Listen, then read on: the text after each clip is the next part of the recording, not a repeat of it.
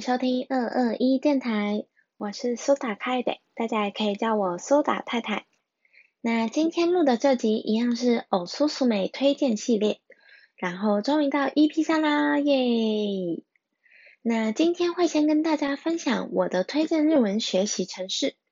然后再向大家推荐 Instagram 上面日文学习账号。那在城市介绍方面呢，我要介绍四个。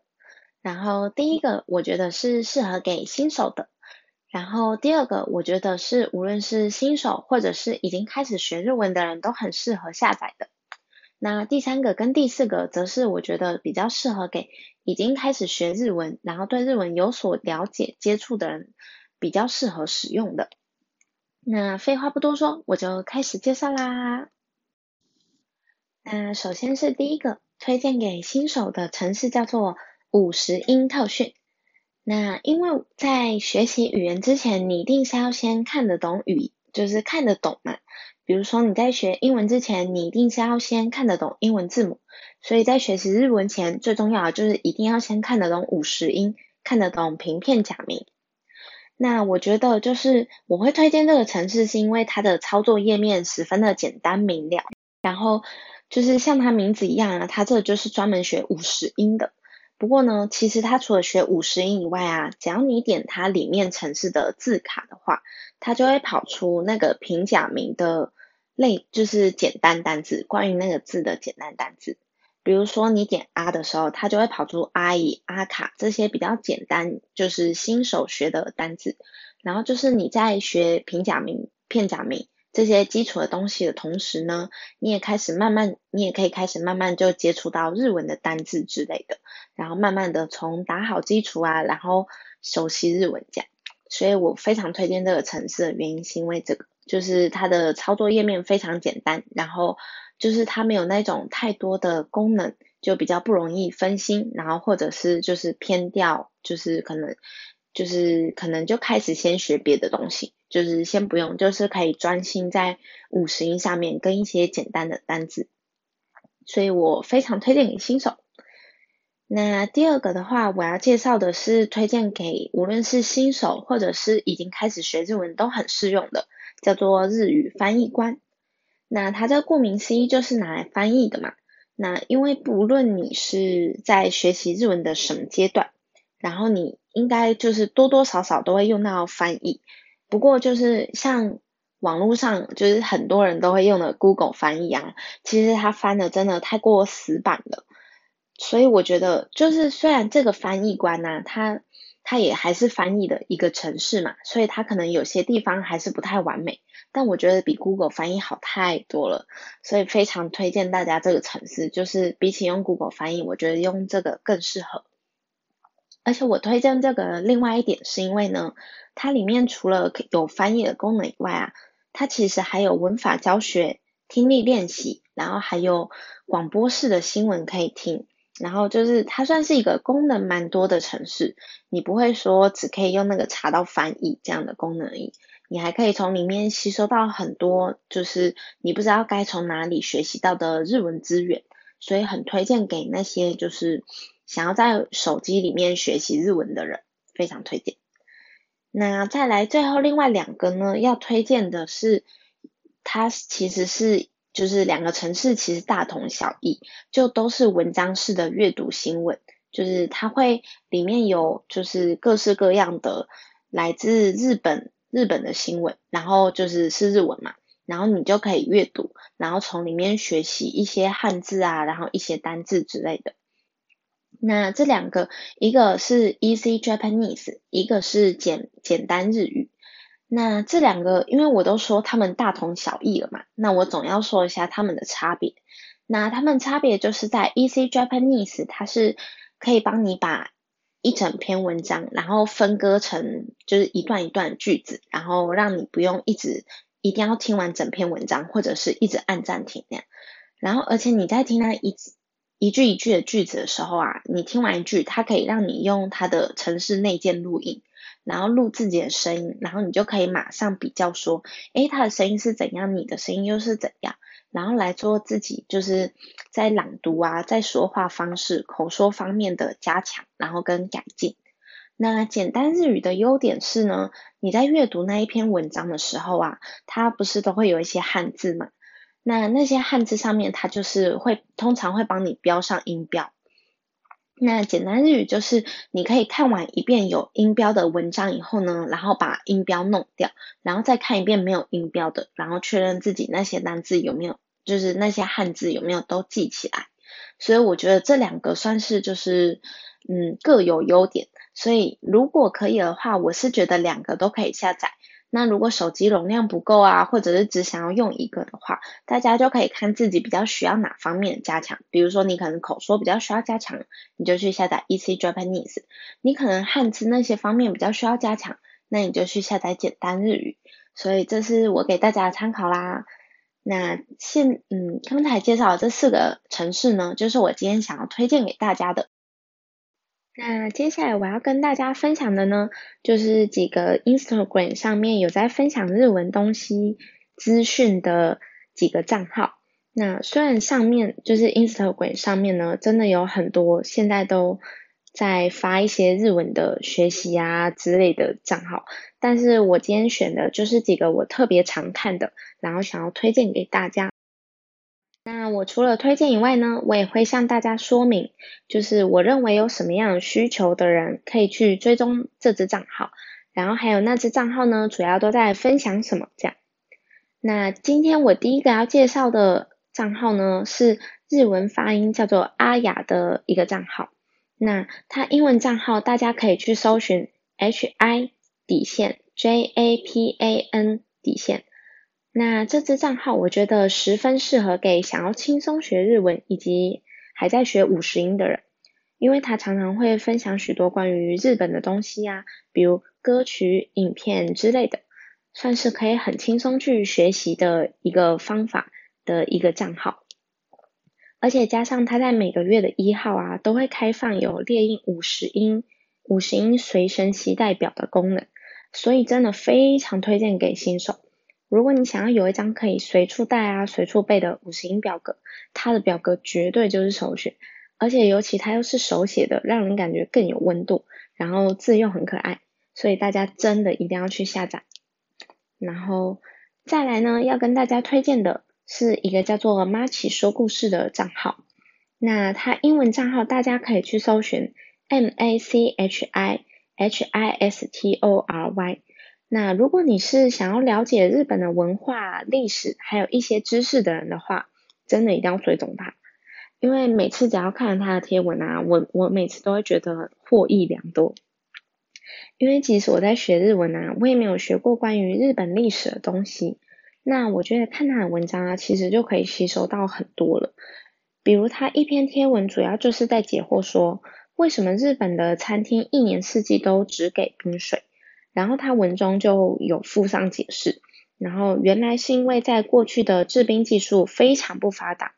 所以要是能够使用冰块，其实是一件很难得的事情。所以那时候的餐厅啊，就会在水里面加上冰块，以表示对客人最真诚的诚意。然后我那时候看完那个由来，真的觉得超酷的，因为我以前就是有在日本拉面店的，就是打工过，可是就是每次就是都要送冰水嘛。但是我都不知道为什么，然后就只知道他们可能是学日本的做法嘛，可是我也不知道是什么由来。结果看了那一篇以后啊，才知道哦，原来是因为表达最真诚的诚意，所以才会送冰水。然后我就觉得很酷，就是天哪，原来这就是他他的账号真的有很多知识，所以真的很推荐给那些想要了解日本知识啊，想要了解日本文化的人去追踪。那再来第三位呢，是一个叫做跟黑猫一起学日文的账号。那它英文账号大家可以搜寻 K U R O N E K O K Y O K O。那如果你是一个想要冲单字量的人，想要学习到很少，嗯，想要学习到很少会遇到的单字的人呢，一定要去追踪他，因为我觉得他的单字十篇呢，我可能只看过一篇。对，可能是因为我太孤陋寡闻，日文太菜。可是我真的觉得那些单字很少见，因为像他之前就有发一个是叫做 Kimijika 的，嗯，不，我发音可能不太标准，反正就是它的汉字是气短，然后它的中文意思是急性子，然后我就觉得很酷，因为像我如果看到那个汉字啊，我根本不会想到它是什么意思。然后就是你在生活中，在手机里面啊，其实你也很少会看到这个单字。然后结果就是我看到以后就哦，所以我觉得它的单字也常常会让我学习到很多，就是不太常见到，然后就是感觉就是比较冷门嘛，反正就是我觉得有吸收到一些。我不太会吸收到的东西，然后就觉得很棒，这样，然后所以这个就很推荐给就是想要学习大量单字，或者是你想要学习比较不会遇到的单字的人，可以去追踪它。那接下来我要推荐的第四个呢，是一个叫做阿生的看 IG 学日文，那他英文账号大家可以去搜 J A P A N E S E 点 I G 底线。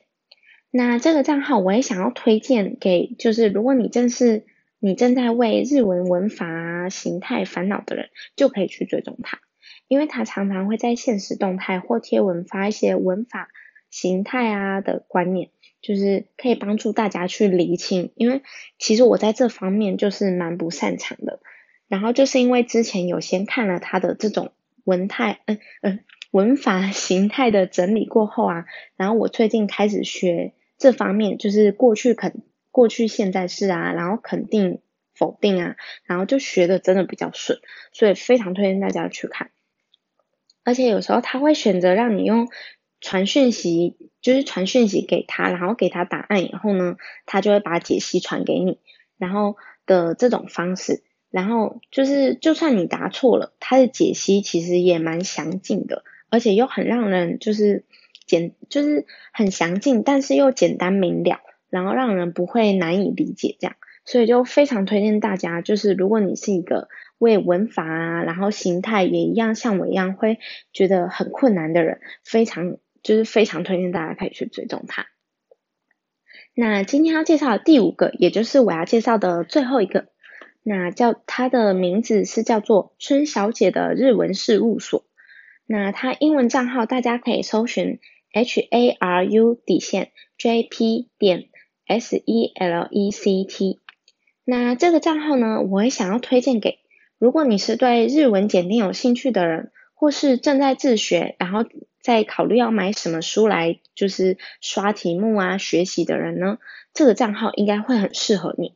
因为那里除了会分享日文各方面的学习书籍评比以外啊，他也会分享就是考日检的分享，所以我觉得算是一个可以让人在准备日检方面很有帮助的一个账号。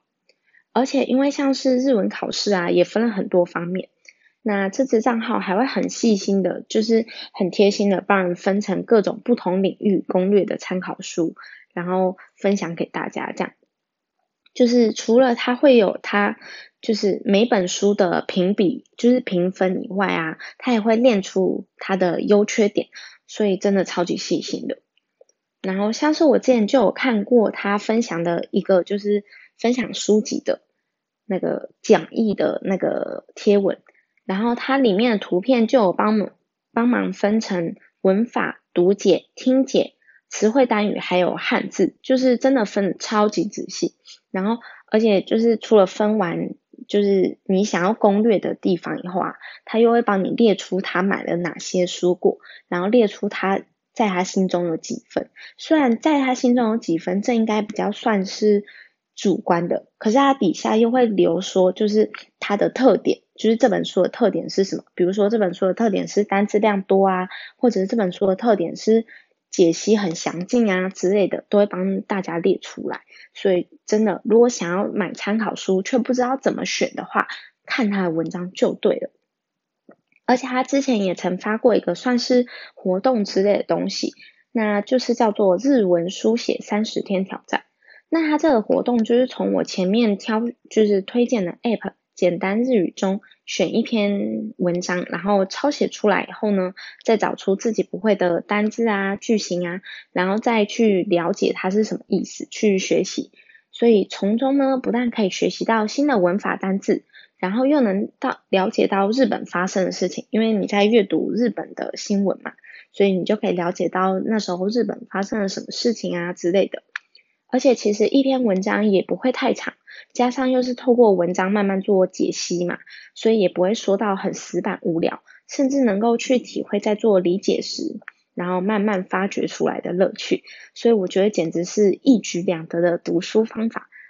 所以真的非常推荐给想要准备日检考试的人。就是他常常会分享一些读书方法啊，或者是分享参考书啊，然后还有一些